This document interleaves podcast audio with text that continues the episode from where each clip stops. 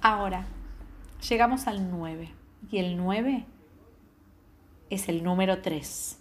¿Cómo que el 9 es el número 3? Bueno, la realidad es que podemos tener en cuenta todos estos puntos y tantos, tantos más que seguro encontraremos en diferentes profesionales en el área. Pero la realidad es que depende de nosotros, depende de cuánto esfuerzo le pongamos en el camino, porque tanto la pareja como el matrimonio es un trabajo, un trabajo que uno elige tomar e ir todos los días, pero eso no significa que a veces no cueste, que a veces no tenga ganas de levantarme para ir a trabajar, que esté cansada y demás.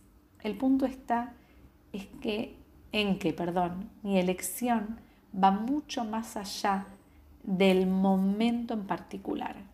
La elección del nosotros trasciende mis ganas o mi cansancio del momento, porque sabemos que sea lo que sea que vayamos a transitar, queremos hacerlo juntos. Y esto es muy importante tener en cuenta de que en la pareja no solo somos dos. Oh my God, ¿qué está diciendo esta mujer? Sí, no solamente somos dos, sino que somos tres. Estamos nosotros, él, yo, ella y yo. Pero también está la presencia divina.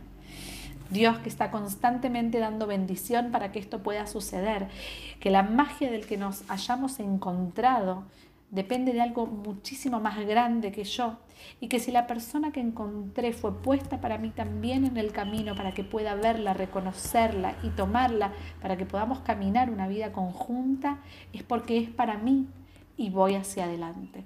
Y va a haber días en los que diga, no, pero por favor, con esta persona estoy, con esta persona me casé, ¿cómo puede ser? Sí, me vuelvo a responder, sí, porque la elección de nosotros nos trasciende y el nosotros va mucho más allá que el momento en particular. Así que sepamos que la magia siempre está, solo que hay que sacarla a la luz que las herramientas sirven cuando yo quiera ponerlas en práctica, que la pareja es un trabajo de tarea diaria, que no puedo dejarme estar o darla por sentado, y que de todas formas todo esto depende de mí. Dios quiera que cada uno pueda llegar hasta los 120 años con la persona que elige, que encontró y que le hace sentido en su vida. Y que estos tips que vengo a proponerles les hagan digamos, les sirvan, perdón, de ayuda para poder crear una pareja con mejor comunicación, con apreciación del otro y de uno mismo y con un camino lleno de paz y felicidad.